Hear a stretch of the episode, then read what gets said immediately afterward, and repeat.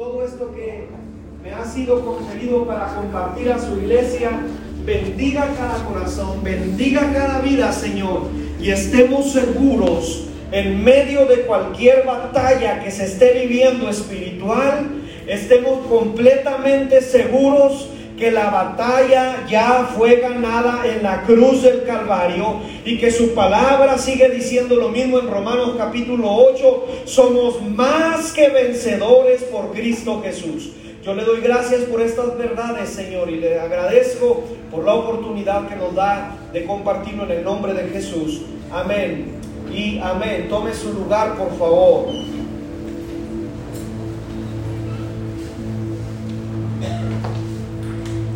Qué bueno que Dios da su palabra y nos insta a tiempo. Dios viene y nos insta y nos habla siempre a tiempo. Viene y es como un recado de Dios. Es como un aviso de Dios. Es como un mensaje de Dios a nuestras vidas y siempre que Dios habla a su iglesia, siempre lo va a hacer en la base del amor, siempre. ¿Por qué lo va a hacer en la base del amor? Porque Dios es amor. Y por lo tanto, todo mensaje que Dios dé a nuestras vidas es por medio de la base del amor, porque nos ama y porque sus planes son de bien y porque Él tiene planes de bien para cada uno de nosotros. ¿Cuántos dicen amén a esto? Y porque su palabra y su presencia habitan en su iglesia. Hermano, qué triste fuera que, que predicásemos cualquier cosa que se nos ocurriera, cualquier cosa que se nos venga a la mente, bajar un mensaje de internet, pero qué bueno que tenemos la presencia del Espíritu Santo que nos ministra y nos da una palabra a tiempo para su iglesia, para que nos preparemos, para que nos alistemos, para que estemos listos a la voz de Dios, de lo que se está oyendo en el cielo, la tierra lo escuche y manifestemos la gloria de Dios en la tierra. ¿Cuántos dicen amén a esto? Y le aplauden a la palabra de Dios.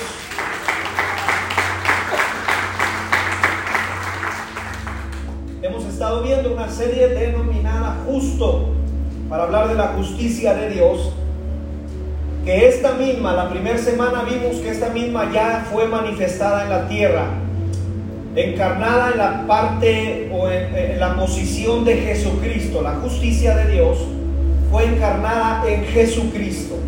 ¿Por qué digo en Jesucristo? Porque lo que yo merecía, la justicia que yo merecía, Jesús viene y toma esa justicia y justifica mis pecados y yo vengo y me arrepiento a Él. Por eso es que el salmista en el Salmo 103, verso 10 declara, no nos ha hecho conforme a nuestras iniquidades. Yo quiero hacerle una pregunta a usted en esta mañana y es, ¿qué si Dios le paga conforme a sus obras? ¿Cómo le pagaría en esta mañana a Dios? ¿Qué si Dios viene y te dice, te voy a pagar conforme a tu forma de vivir y a tus obras? ¿Qué recibiría usted en esta mañana? Póngase a reflexionar. Si Dios viene y le dice, te voy a pagar conforme a lo que has hecho hasta ahorita. El profeta lo entendió bien y dijo, pero como los cielos son más altos y tu misericordia abarca hasta lo más alto, por tu gracia y por tu misericordia no hemos sido consumidos porque no nos pagas conforme a nuestras obras, no nos pagas conforme a nuestras iniquidades y a nuestros pecados, hermano. Si Dios nos pagaría conforme a nuestros pecados, ya no estaríamos aquí, ya no viviríamos ninguno de nosotros, pero nos paga no conforme a nuestras iniquidades, sino conforme a su justicia. ¿Y quién es su justicia? Jesucristo, el cual pagó precio y por el precio ya pagado, dice, justificados estos, pues por la fe tenemos paz para con Dios por medio de nuestro Señor Jesucristo. Lo que merecíamos ya fue pagado en la cruz del Calvario. Alguien preguntó una vez, ¿y los pecados que he hecho y he de hacer ya fueron pagados en la cruz del Calvario. Ya está pagado el precio. La semana pasada vimos acerca de la justicia sobre la iglesia. Acuérdense que la justicia de Dios va a empezar en su casa. Dios es un Dios de orden. E-, es como la parte que, ética y moral que nos han enseñado nuestros padres. Que la justicia, el orden, si yo quiero ir a poner orden a, a otros lados, la justicia y el orden siempre van a comenzar en mi casa y luego de ahí se va a ir a otros lados.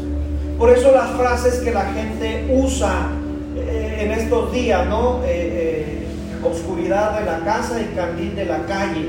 No, no, no, es al revés. Dios es un Dios de orden. Y Dios primero trae su justicia a su casa. ¿Y quién es su casa? ¿Y quiénes son los que somos piedras vivas de la casa de Dios? Usted y yo, la iglesia de Cristo. Nosotros. Él trae primero su justicia a nuestras vidas. ¿Y por qué lo hace? Lo dije la semana pasada. No lo hace para avergonzarnos. Olvídese usted que Dios va a sacar nuestros pecados a la luz para avergonzarnos. Él no es así. Satanás sí es así. Satanás sí te avergüenza por lo que has hecho. Dios no es así. Dios saca a la luz nuestro pecado para llamarnos primeramente al arrepentimiento.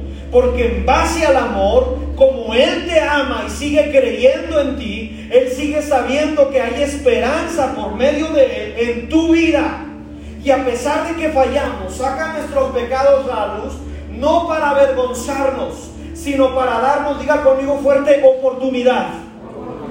Es las oportunidades que Dios da. Yo quiero hacerle una pregunta en, esta, en este día. En este mes de julio que está por terminar, ¿cuántas oportunidades Dios le ha dado? Si nos vamos a por día, hermano, ya estamos cumpliendo el, el día 30 de julio. Nos ha dado 30 oportunidades. Pero tal vez alguien dice, no, pues yo me mantengo fallándole. Bueno, van 60. Pero a fin de cuentas Dios es un Dios que nos da oportunidades. ¿Cuántos dicen amén a esto? Pero viene a su iglesia y trae juicio a su iglesia. Y alguien pudiese preguntar o pensar, eso es para los últimos tiempos, eso es para el día del juicio. Pero al menos la semana pasada tomamos en base el mensaje a las iglesias y en base a este mensaje Dios viene y pone una balanza en sus iglesias. Al hablar de sus iglesias, estoy hablando de las iglesias del mundo, porque el mensaje a las siete iglesias del Apocalipsis abarca todas las iglesias en el mundo que han confesado a Jesucristo como su Señor y Salvador. Hermanos, somos millones ya, millones. Al menos la pura iglesia de Dios a nivel mundial tiene 7.5 millones de miembros, no más la iglesia de Dios. Ahora piensa en asambleas de Dios, piensa en otras denominaciones. Son millones y millones de personas que conocen a Jesús como su Señor y Salvador. Y cuando el mensaje del Apocalipsis va a las siete iglesias, va a todas las iglesias. Ya cada uno nos acomodamos en una que otra iglesia. Ah, nosotros tal vez tenemos algo de la iglesia de Éfeso, tal vez tenemos algo de la iglesia de Esmirna, pero al fin de cuentas, los teólogos han concluido que es relevante este mensaje para todas las iglesias del Señor. Y nos da a entender este mensaje que Dios viene y pesa el corazón de su iglesia. Y le hace saber a su iglesia sus obras buenas y le dice a la iglesia, reconozco que no has desmayado, reconozco que trabajas, reconozco que, que a los que mienten los descubres. Dios también aplaude lo que la iglesia hace. No nomás está como un castigador, como un padre que está esperando que nos equivoquemos. Reconoce el esfuerzo. Por eso es que el apóstol Pablo en Primera de Corintios, capítulo 15, verso 58 dice que nada de lo que hacemos es en vano, sino que todo esfuerzo que la iglesia hace tiene su recompensa. ¿Cuántos dicen amén a esto? Sea, Dios sí toma en cuenta esto, pero también al mismo tiempo a su iglesia le hace saber sus obras malas. ¿Por qué le hace saber sus obras malas para decirle, te llamo a arrepentirte? Te llamo a que te arrepientas. Y luego le dice a su iglesia, y si no te arrepientes, entonces vendré pronto a ti. O sea, vamos a arreglar cuentas tú y yo. ¿Por qué? Porque la iglesia vive muchas de las veces las consecuencias de sus decisiones. Esta justicia en la casa de Dios, en su iglesia, es un efecto en orden que Dios trae para la tierra.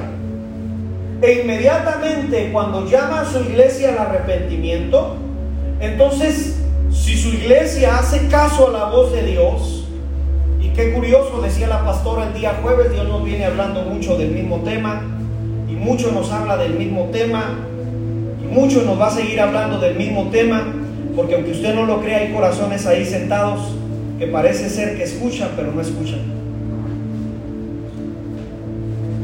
Aunque usted no lo crea, hay personas que vienen todos los domingos y sus actitudes son las mismas.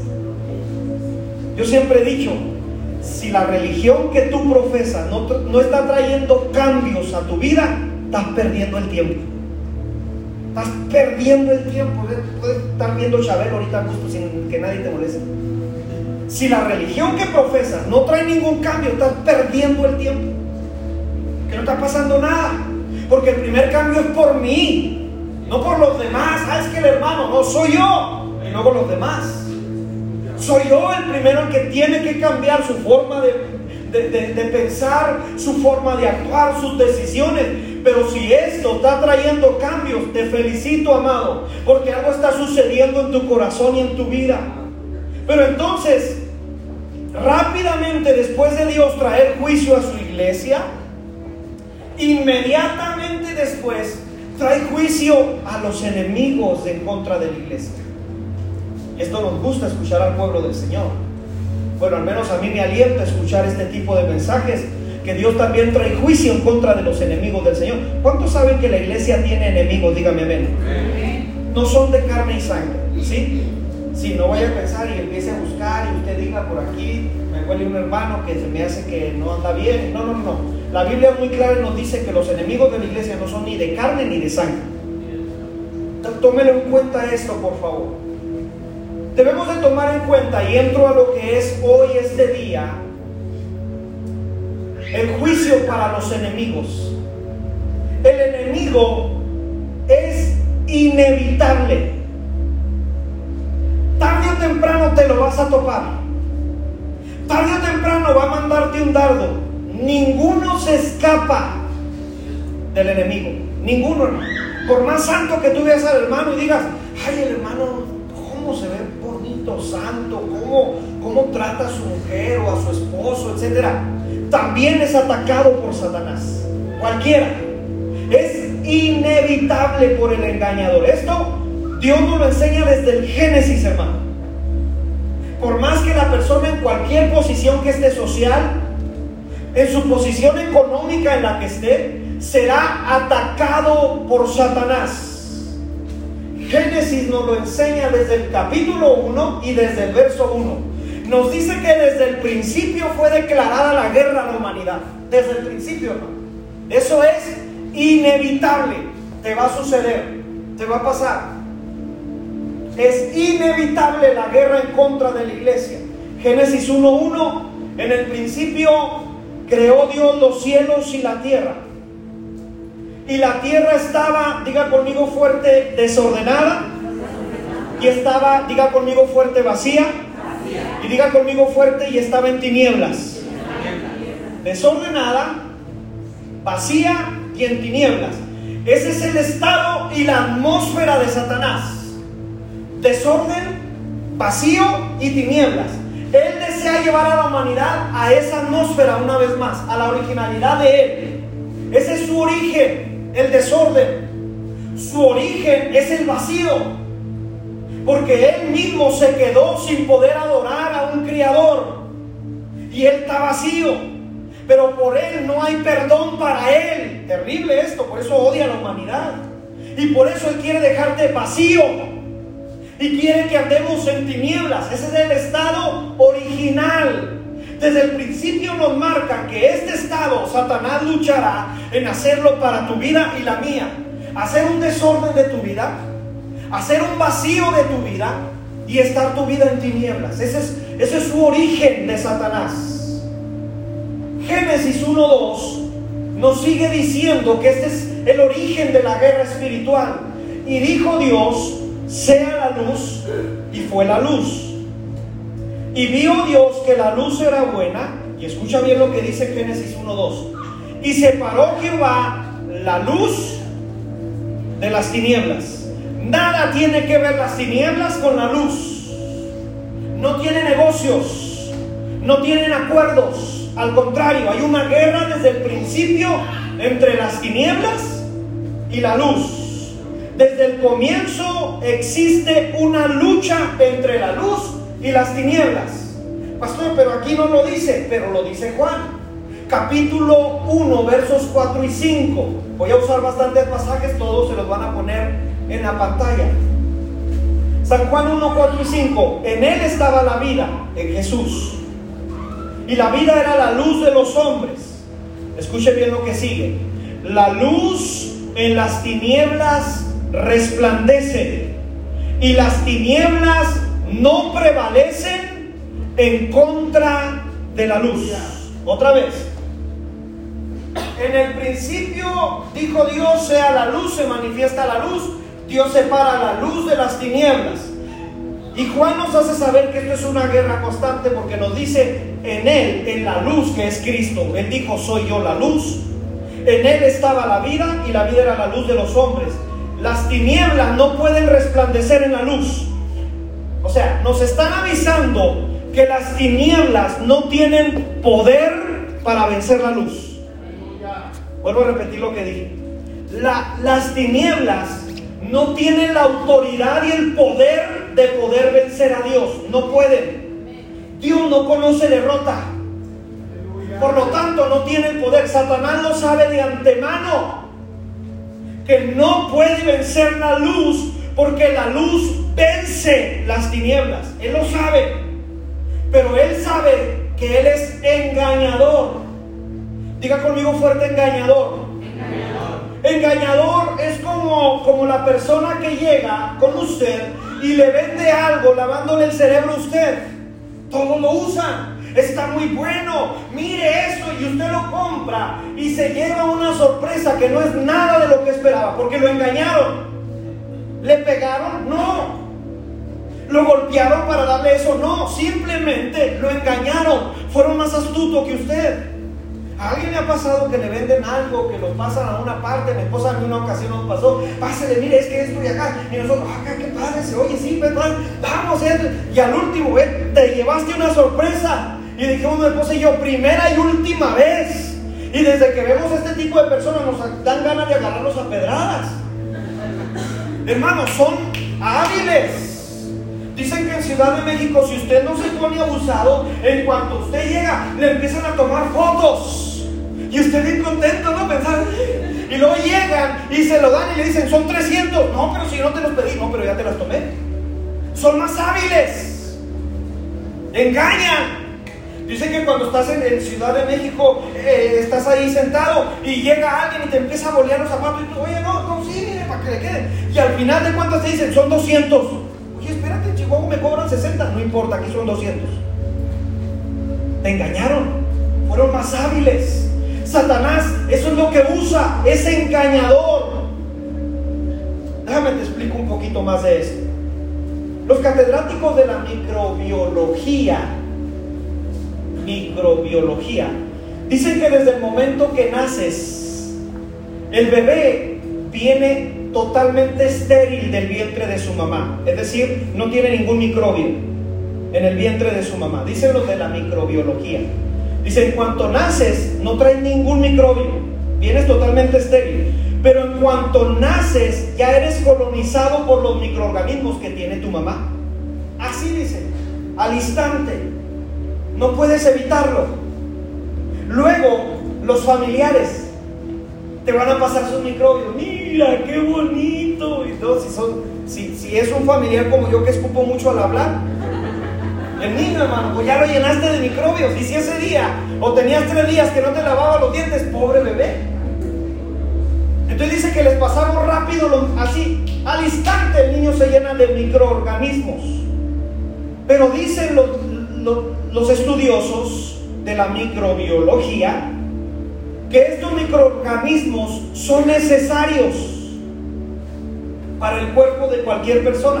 Desde el principio se dice que, que nosotros convivimos con microorganismos, pero entre estos microorganismos se encuentran patógenos de los cuales traen enfermedades. Entonces dicen esta gente que, estudió todo esto, dicen, es inevitable que tarde o temprano una persona se va a enfermar por estos patógenos. Por más que cuides al niño y lo tengas en una burbuja y pongas Lysol y en cuanto llegue a la gente lo bautices en Lysol, no importa. Dicen los de microbiología. Tarde o temprano tu niño se va a enfermar porque un patógeno que está entre ellos lo va a hacer enfermarse. Pero dicen esta gente, pero es necesario. Porque con esa enfermedad, tu hijo o tu hija, por más que lo hayas bautizado en Lysol, se va a enfermar y va a ser necesario para que produzca algo que se llama anticuerpos. ¿Y sabes dónde se producen los anticuerpos? En la sangre. Si tú tienes buena sangre, es decir, si has cambiado la grasa por la sangre, porque ya sabes que hay gente que en lugar de sangre tiene grasa y por eso es que los problemas, ¿no? Pero si tu sangre está buena, en cuanto llegue un patógeno de estos, va a ir a atacarlo. Ese es su trabajo de los anticuerpos. Pero dicen los doctores, es necesario que te enfermes para que crees anticuerpos, porque así tu cuerpo se va a hacer más fuerte. ¿Por qué, pastor? ¿Y, para qué trae este tema? ¿Que somos doctores o, o microbiologistas aquí en este lugar? No. Porque te trato de explicar que en el ambiente espiritual es necesario muchas de las veces que Satanás venga y haga guerra en contra del cuerpo de Cristo. Es inevitable. No lo vamos a poder evitar. Va a venir pero la sangre que corre dentro de nuestro cuerpo y de nuestra vida, que es la sangre de Jesucristo, elimina todo pecado, elimina todo lo que Satanás viene y levanta, pero nos hace más fuertes y decimos, sabemos que tenemos un enemigo, pero está bajo vuestros pies, ha sido vencido en el nombre de Jesús. Entonces entendemos que hay un ambiente espiritual. Déjame Déjame, le, sigo explicando un poquito. Efesios 6, 2. Porque no tenemos lucha, aquí es lo que decía hace algún momento, porque no tenemos lucha contra carne ni sangre. Digan conmigo fuerte, mi lucha no es mi vecino. Y si quieren pellizcarlo, pellizquen. Aprovechen. Él es, no es su lucha, ¿sí? Por si hay esposas que han pensado que su esposo es la piedra en el camino. ¿sí? Que me enseñó que mi destino. ¿Verdad? No, él no es hermano. Él lo que opera en él. ¿Sí? Él, él no es un enemigo. No lo odia a él. Porque él no es. las personas solamente son un instrumento en las manos de Satanás. Mas ellos no son los enemigos, no los odien. Porque si Dios los perdona y los restaura, ¿usted quién es para estarlos juzgando? Así como Dios nos ha perdonado a nosotros. Entonces dice, no tenemos lucha contra carne, perdón, contra sangre y carne, sino contra, diga conmigo fuerte, principados, diga conmigo fuerte, potestades, diga conmigo fuerte, gobernadores, y diga conmigo fuerte, huestes. Debemos comprender que Satanás, escúcheme bien, no es omnipotente, no tiene todo poder. Lo voy a decir más fuerte por si anda aquí en la tienda que me escuche. Satanás no tiene todo poder, no es omnipotente. Tampoco es omnisciente, no todo lo sabe. No tiene estas cualidades, no puede saberlo todo. Él no sabe lo que estás pensando, no sabe. Tampoco es omnipresente, no está en todo lugar. Tómelo en cuenta. Tome eso en cuenta. No es ni omnipresente, ni omnisciente, ni omnipotente. No lo es. Pero Él toma una base, escopión. toma una base del Criador. Y como el Criador tiene en el cielo ángeles, arcángeles y querubines, y algunos de estos ángeles son mensajeros que nos ha enseñado la Biblia, que traen mensajes a los hombres y traen para fortalecer a los hombres, entonces Él formuló también un ejército. Él no es criador. Él es copión del criador. Por lo tanto, Él formuló con los ángeles caídos que se vinieron a Él un ejército. ¿Cuál es su ejército, pastor? Principados, potestades, gobernadores de las tinieblas y huestes espirituales de maldad en las regiones celestes. Déjeme detengo un poquito para que me lo entienda. Ya lo expliqué hará como unos siete años atrás eso. Pero lo voy a explicar para beneficio de los que no estuvieron en aquella ocasión o para los que estaban dormidos en aquella ocasión. Cualquiera de los dos se va a ver beneficiado. Los principados son los que se mueven en las naciones. Son los que tienen la potestad de las naciones en totalidad. Pastor, ¿qué potestad hay en México de muerte? Vea usted a la gente que en todos lados tiene altar a la muerte. Vea usted que todos los días amanecemos con una noticia de que mataron. Y no a uno. Váyase a los lugares del sur y vea que todos los días gente está matando a otros. Potestades de muerte.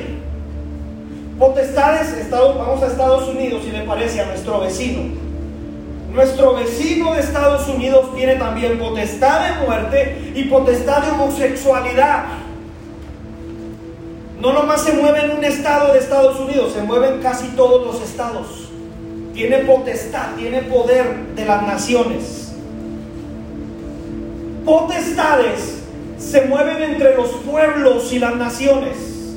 Se mueven entre la gente que trata de hacer daño en un pueblo, en una ciudad, que mete situaciones terribles para que la ciudad se dedique a eso. Ejemplo, el que acabo de dar. A lo mejor usted no alcanza a ver, pero nosotros como pastores nos ha tocado ir a ministrar a muchas casas donde hay muchos altares a la muerte, donde usted llega a un puesto y las personas traen aquí grabado la Santa Muerte y adoran a la Santa Muerte y esto de la muerte y esto de la muerte, porque están las potestades moviéndose entre las ciudades. Luego vienen los gobernadores de las tinieblas, los que se mueven entre las familias y van achicándose un poquito más entre las personas de las cuales vamos, vamos poniendo a lo mejor límites de los cuales tienen potestad de moverse entre familias, entre iglesias, entre personas. Luego vienen las huestes espirituales de maldad en los lugares celestes. Estos podemos entenderlos como en el libro de Daniel, que dice, le dijo el ángel a Daniel, desde el primer día que oraste fue escuchada tu oración, pero hubo una guerra que no me dejaba pasar. Hubo una guerra espiritual. Entonces todo esto Satanás lo usa y debemos comprenderlo de esta manera para entender que Satanás sí tiene un ejército organizado. ¿Para qué lo tiene organizado?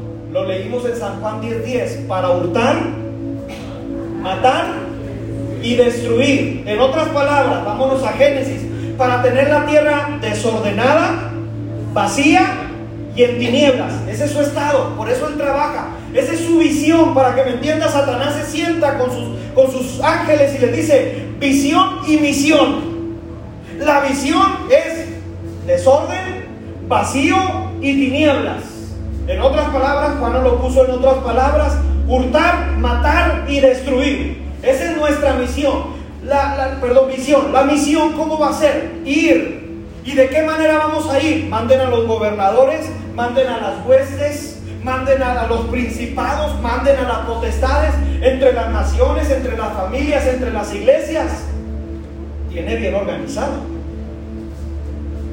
En Adán y en Eva, el engañador los llevó a verdades con mentiras. ¿Lo recuerda? Come del fruto, no te va a pasar nada, sino que seréis como Dios.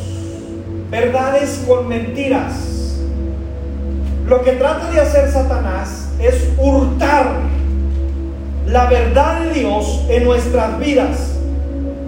¿Para qué? Para traer a Adán y a Eva a un estado de desorden, vacío y tinieblas. Vamos, vamos comenzando entendiendo esto. Diga conmigo fuerte, hurtar. Dígalo más fuerte, ¿sale? Diga conmigo fuerte, hurtar. Ok. Juan 10, 10, el ladrón no viene sino para hurtar. La palabra hurtar viene de un vocablo latín que se denomina como furtum.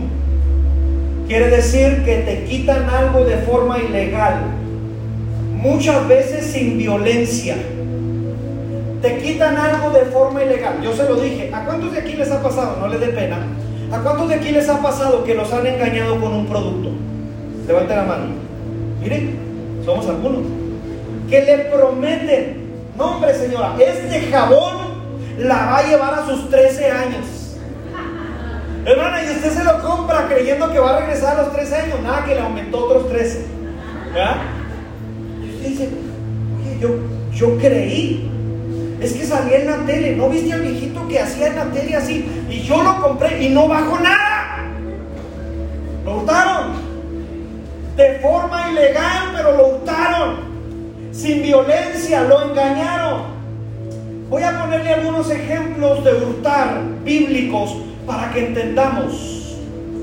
Éxodo 1, por favor, ahí se lo van a poner en la pantalla. Éxodo 1, versos 8 al 14, son algunos versos. Entre tanto se levantó sobre Egipto un nuevo rey que no conocía a José. Y dijo a su pueblo, he aquí el pueblo de los hijos de Israel. Diga conmigo fuerte, es mayor y más fuerte. Fíjese lo que él reconoce. Las tinieblas reconocen que la luz es mayor y es más fuerte. Y luego dice en el verso 10, ahora pues, escuche bien lo que dice, seamos sabios para con él, para que no, ¿qué dice ahí? Se multiplique. ¿Qué fue la orden de Dios a Adán y a Eva? Multiplícate y gobierna. Acuérdese, vámonos al origen para pensar en todo esto. Que acontezca que viniendo guerra él también se una a nuestros enemigos y pelee contra nosotros y se vaya de la tierra. Verso 11. Entonces pusieron sobre ellos comisarios de tributos que los molestasen con sus cargas y edificaron para Faraón las ciudades de almacenaje, Pitón y Ramasés. Pero cuanto más los oprimían, diga conmigo fuerte, entre más los oprimían, tanto más se multiplicaban y crecían. A ver, yo le dije que la microbiología dice que es bueno muchas de las veces estos patógenos para que tú te hagas más fuerte, que crees anticuerpos por medio de tu sangre. Las batallas que vienen en contra de la iglesia, muchas de las veces Dios las permite para que su iglesia crezca en fe, en poder y en autoridad. Porque entre más Satanás trata de oprimir a la iglesia, más nos multiplicamos y más crecemos en Dios y más somos más. Alguien diga amén, por favor, en esta mañana y apláudale al Dios poderoso que tenemos. A ver, a ver, a ver, pastor. ¿Está diciendo que hay veces que son necesarias las batallas? Sí. Sí, sí son. Porque ¿cómo vas a conocer la autoridad de Dios? ¿Cómo vas a conocer el poder de Dios? ¿Cómo vas a conocer la fe que tienes en Dios? Que en medio de cualquier batalla Él se sigue llamando Jehová de los ejércitos, poderoso y valiente, que Él tiene la espada de la verdad. ¿Cuántos dicen amén a esto? Entonces dice la Biblia, entre más los oprimían, estos más se multiplicaban y más crecían, de manera que los egipcios, diga conmigo fuerte, temían a los hijos de Israel. Yo le tengo una noticia, Satanás en lugar de atemorizarlo usted, nos teme. Voy a volverlo a repetir porque no sé si usted se lo creyó, yo sí me lo creo. Yo sí sé que a mí me teme, tiene temor de mí. Por eso en ocasión, la, ocasión que yo oré por una persona para que fuera libre, el demonio me dijo, quiero destruirte, estoy cansado. Y le dije, no vas a poder, porque no tienes autoridad sobre mí, a menos de que Dios te dé la autoridad. No tienes autoridad. Por eso no le tema a Satanás, porque ya fue vencido en la cruz del Calvario. ¿Cuántos dicen amén a esto? Y dice la escritura, y los egipcios hicieron servir Diga conmigo fuerte servicio. En otras palabras, este servicio, este servir en el original es esclavitud. Sobre los hijos de Israel con dureza, 14, verso 14, y amargaron su vida. ¿Cuántos de aquí están amargados? Dígame amén. Vuelvo a repetir, ¿cuántos de aquí están amargados? Dígame amén. Hermana, si tiene que contestar por su esposo, conteste. Yo voy a contestar por ti, amor. Amén. Amargaron su vida con dura servidumbre en hacer barro y ladrillo y en toda labor del campo y en todo su servicio, el cual los obligaban con rigor. Yo quiero hacerle una pregunta a la iglesia. ¿Quién era más poderoso, los egipcios o los israelitas? Pero les hurtaron su identidad. Satanás vino a hurtar. Por medio de engaños, usó a Faraón para que fuera más sabio que el pueblo de Israel, para venirles a hurtar su identidad. ¿Cuál era la identidad del cuerpo de Cristo, del pueblo de Israel? Hijos de Dios. Tienen promesa de salvación, pero vinieron y les hurtaron, se los robaron su identidad. Al quitar tu identidad, Satanás te quita tu propósito. Al quitarte quién eres en Dios, te va a quitar lo que vas a hacer en Dios. Entonces al robarte eso, estás sin propósito y sin identidad. A estos se les olvidó que eran hijos y se metieron en la cabeza que eran esclavos. Porque quien hizo todo esto usó Satanás a Faraón para engañarlos. Por eso es engañador. Les hurta. Ahora, no solamente les hurta su identidad y su propósito. Cuando Satanás le hurta a la gente adulta su identidad y su propósito, viene sobre las nuevas generaciones. Después de robarnos a nosotros nuestra identidad y robarnos nuestro propósito, ahora va sobre tus hijos. Porque Él vino a hurtar, matar destruir. Entonces no, se queda, no, se complace en decir, ya le quité a este su identidad y su propósito, ahora viene sobre los tuyos. Sigamos leyendo. Dice la escritura que vino sobre los hijos ahora. Éxodo 1:22. Entonces Faraón mandó a todo su pueblo diciendo, echad al río a todo hijo que nazca y a toda hija preservad la vida. Por favor, yo quiero que mientras estoy explicando esto, deseo que usted tenga en su mente lo siguiente. Lo que leí ahorita en San Juan capítulo 1, versos 4 y 5, que dice, en él estaba la vida y la vida era la luz de los hombres, la luz en las tinieblas resplandece y las tinieblas no prevalecen contra la luz. Siempre hay una guerra espiritual. Siempre quiero que tenga en su mente durante esta predicación este. Había una batalla, le habían quitado al pueblo de Israel, diga conmigo fuerte identidad, diga conmigo fuerte propósito. Pero no se quedó complacido con eso, sino ahora fue por los hijos. Matemos a los hijos. Porque Él es engañador. Quitar la identidad de las personas. Hermano, ¿no ha visto que como que el espíritu de Faraón todavía se mueve ahorita? Le quiere quitar la identidad a las personas. Tú decides si quieres ser niño o niña. Y van sobre nuestros hijos. ¿Te has fijado? Si supiste el nuevo libro que sacó la SED. ¿Ya, lo viste? ¿Ya, ¿Ya sabes lo que va a estudiar tu hijo en la primaria? Si no lo has visto, siéntate, date el tiempo, deja la Rosa de Guadalupe un poquito, por favor. Y date el tiempo de leer lo que les traen a las nuevas generaciones, porque si tú no haces nada, Satanás te lo va a educar. O sea, ya quitaron la identidad de las personas, ya quitaron el propósito de las personas y ahora van sobre nuestros hijos. El espíritu de Faraón se mueve todavía igual, de la misma manera, no es creativo. Es de la misma manera. Por eso es que he dicho muchas veces esta frase, si no conoces la historia, vas a volver a repetirla. Y México está volviendo a repetir la historia, porque estamos permitiendo a Faraón que haga lo que quiera. Que a la gente le dicen, si tú te sientes mujer, si tú te sientes animalito, si tú te sientes esto, le quitan su identidad. ¿Y te has fijado que en México también nos están restringiendo la multiplicación? Faraón no quería que los israelitas se multiplicaran porque iban a ser fuertes.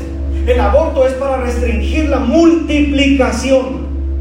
Los mismos efectos de Faraón se viven hoy en día. Te pongo otro ejemplo de hurtar, no solamente me voy a referir a Faraón, quiero referirme también en Primera de Samuel capítulo 17, versos 4 al 11, te los leo, te van a aparecer en tu pantalla. Salió entonces del campamento de los filisteos un paladín, el cual se llamaba Goliat de Gad, y tenía de altura seis codos y un palmo, y traía un casco de bronce en su cabeza, y llevaba una cota de malla, y era el peso de la cota cinco mil ciclos de bronce. Sobre sus piernas traía grebas de bronce y jabalina de bronce entre sus hombros. El asta de su lanza era como un rodillo de telar y tenía el hierro de su lanza 600 ciclos de hierro. Él iba su escudero delante de él. Verso 8 y se paró y dio voces a los escuadrones de Israel diciéndoles, ¿para qué os he puesto en orden de batalla? ¿No soy yo filisteo y vosotros los siervos de Saúl? Escoged entre vosotros a un hombre que venga contra mí, y si él puede pelear conmigo y me venciere, nosotros seréis, diga conmigo fuerte, vuestros siervos. Los quieren llevar a la esclavitud y quitarles la identidad de hijos. Y si yo pudiere más que él y lo venciere, vosotros seréis vuestros siervos y no, nos serviréis. Y añadió el filisteo, hoy yo he desafiado al campamento de Israel. Denme un hombre que pelee conmigo. Verso 11. Diga conmigo fuerte, oyendo. Oyendo Saúl y todo Israel estas palabras, es decir, dieron atención a las palabras del gigante, del filisteo, se turbaron y tuvieron, diga conmigo fuerte, gran miedo. Lo único que Goliat estaba imponiendo en este momento era quitarle la paz al pueblo de Israel, Israel, hurtarles. El ladrón vino a hurtar. Vengo a quitarte la paz. Vengo a decirte que yo soy más poderoso y a que saques a uno de tu pueblo para que pelee en contra de mí. Esto es al darle atención a las palabras de Goliat. Hermano, le dan atención a las palabras de Goliat y se olvidaron lo que Jehová le dijo a Abraham, Isaac y Jacob. Yo estoy con vosotros. A los que te bendijeren yo voy a bendecir y a los que te maldijeren yo los voy a maldecir. Pero le dieron más atención a la voz del enemigo. Hay gente aquí sentada que en lugar de escuchar la voz de Dios, prefiere escuchar la voz del enemigo. Y si vive, y vive con las uñas comiéndosela y vive preocupado, ¿qué me va a pasar? Y estoy en un, en un problema y esto, porque prefiere escuchar la voz del enemigo. Yo te insto a escuchar la voz de Dios, porque el ladrón vino a hurtarte la paz, a quitarte la tranquilidad, a quitarte la bendición de Dios. Pero yo he venido para que tengas vida y para que la tengas en abundancia. Entiende que la voz de Dios es mucho mejor que la voz terrenal o la voz del enemigo. Cuando escucha la voz de Dios por medio de su palabra, por medio de lo que lees, entonces eres más que vencedor porque la mente comienza a ser transformada. ¿Cuántos dicen amén a esto? Pero estos escucharon la voz del enemigo. Vamos a la segunda. Diga conmigo fuerte, matar. San Juan 10:10, 10, el ladrón no viene sino para hurtar, matar. Acuérdense que tanto Faraón como Goliat tenían hambre de matar al pueblo de Israel. Pero quiero ponerle otros ejemplos bíblicos. Herodes, Nuevo Testamento, capítulo 2 de Mateo, versos 13 al 18. Mateo 2, versos 13 al 18. Después que partieron ellos, sea aquí un ángel del Señor apareció en sueños a José y le dijo, levántate y toma al niño y a su madre. Si estoy bien con los capítulos, dígame amén. Gracias. Levántate y toma al niño y a su madre y huye a Egipto y permanece allá hasta que yo te diga, porque acontecerá que Herodes buscará al niño. ¿Para qué lo buscaban? Para matarlo. Acuérdense que se va a usar gente para traer su autoridad a la tierra. Y él despertando tomó de noche al niño y a su madre y se fue a Egipto y estuvo allá hasta la muerte de Herodes, para que se cumpliese lo que dijo el Señor por medio del profeta cuando dijo, de Egipto llamé a mi hijo. Herodes entonces, cuando se vio burlado por los magos, se enojó mucho y mandó, ¿qué dice ahí? Matar a todos los niños menores de cuántos años? De dos años que había en Belén y en todos sus alrededores conforme al tiempo que había inquirido de los magos. Entonces se cumplió lo que fue dicho por el profeta Jeremías cuando dijo, voz fue oída en Ramá, grande lamentación, lloro y gemido, Raquel que llora a sus hijos y no quiso ser consolada porque perecieron. Présteme atención. Satanás se valdrá de personas que tienen autoridad y poder para poner este tipo de leyes, para poner este tipo de reglas. El espíritu de Herodes ahorita todavía se mueve. Véalo usted. El espíritu de Herodes todavía se mueve en estos días. Porque quieren a fuerzas matar a los inocentes. Y nos meten en la cabeza, es un producto. Y nos meten en la cabeza, no vale todavía nada, es un renacuajo. Así, discúlpeme la palabra, así lo dicen. Y la gente creída dice, sí, no pasa nada. Siempre Satanás se valdrá de alguien que tiene autoridad y poner terrenal para poder detener los proyectos y los planes divinos. Hará lo necesario para eliminar el proyecto de Dios en la tierra. Siempre tratando de traer, ¿se acuerda lo que dice Génesis? Desorden, vacío y tinieblas. Siempre quiere traer eso. Lo que hubo en aquel entonces es matanza de niños. Le pongo otro ejemplo. Hechos, capítulo 8, versos 1 al 3. Hechos capítulo 8 versos 1 al 3. Y Saulo consentía en su muerte. En aquel día hubo una gran, diga conmigo fuerte, persecución contra la iglesia. Persecución contra la iglesia. Que estaba en Jerusalén y todos fueron esparcidos por las tierras de Judea y Samaria, salvo los apóstoles. Y hombres piadosos llevaron a enterrar a Esteban e hicieron gran llanto sobre él. Y Saulo asolaba a la iglesia y entrando, ¿por dónde entraba? Casa por casa, arrastraba a hombres y a mujeres y los entregaba en la cárcel. ¿Para qué los entregaba en la cárcel? Para que al final de sus días murieran ahí o los mataba por la persecución que había en contra de la iglesia. Satanás siempre se valdrá de personas que se levanten en contra de la iglesia para matar, para hurtar y para destruir. La iglesia en aquel entonces se multiplicó estaba creciendo, se extendía, obtenía poder, obtenía autoridad, pero el engañador no se quedó en paz. El engañador trajo hacia la vida de las personas, hacia los gobiernos, hacia las autoridades políticas, hacia las autoridades religiosas, trajo celo y al fin de cuentas comenzaron una persecución terrible que aún hoy en día, dicen los historiadores, no conocemos el número exacto de los miles y miles de cristianos que fueron muertos. Pero ¿se acuerda lo que leímos ahorita en Éxodo? Entre más los oprimían, más el cristianismo se multiplica. Porque hay ocasiones que estas guerras espirituales que se levantan, Dios las permite para que su pueblo se levante en el nombre de Jesús y pelee la buena batalla de la fe. Porque son más los que están con nosotros que los que están en contra de nosotros. Alguien dice amén en esta mañana y le aplaude a Jehová de los ejércitos.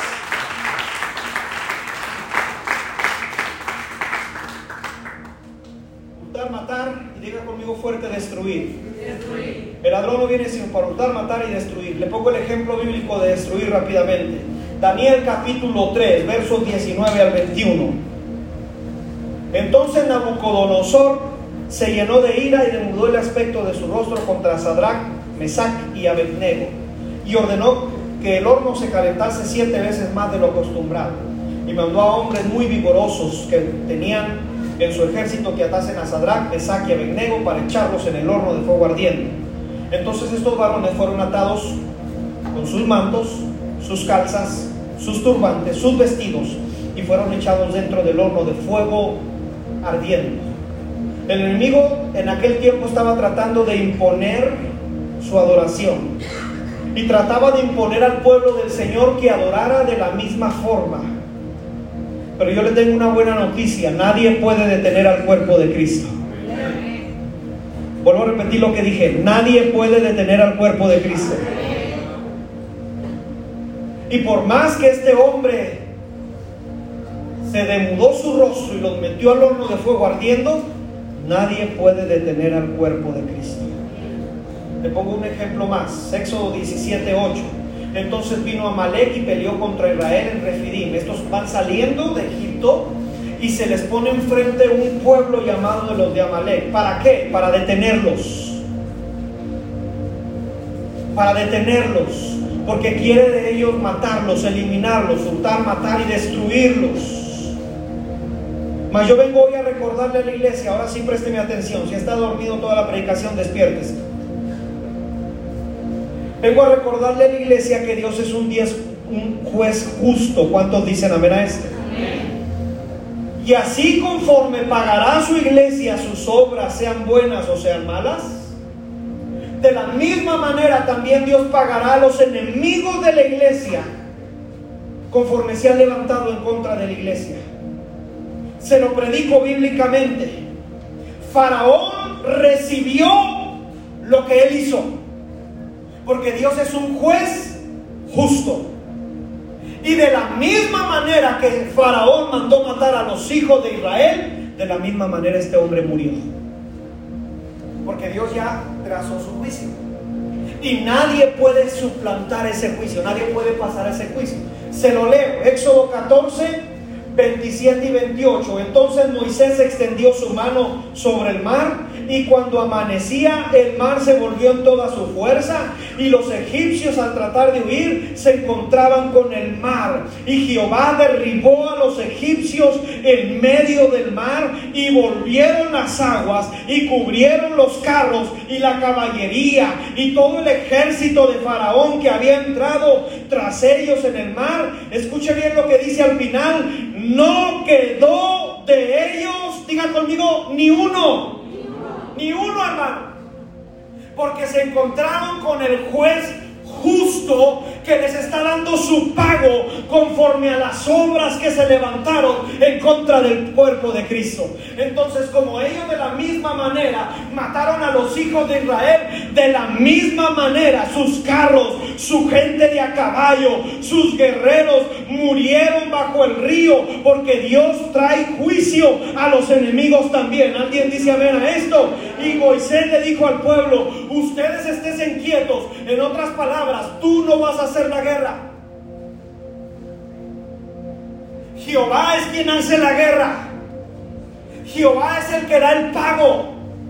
Jehová es el que dará el pago. No, Señor, pero yo voy a hacer esto. No, no, no. Permite a Dios que lo haga. Vosotros estaréis quietos y ved la salvación que Jehová va a hacer. Porque Él mismo va a eliminar a todos los enemigos. Porque la iglesia no se va a llevar la gloria. Quien se va a llevar la gloria es Jehová de los ejércitos. Fuerte y valiente. Alguien dígame.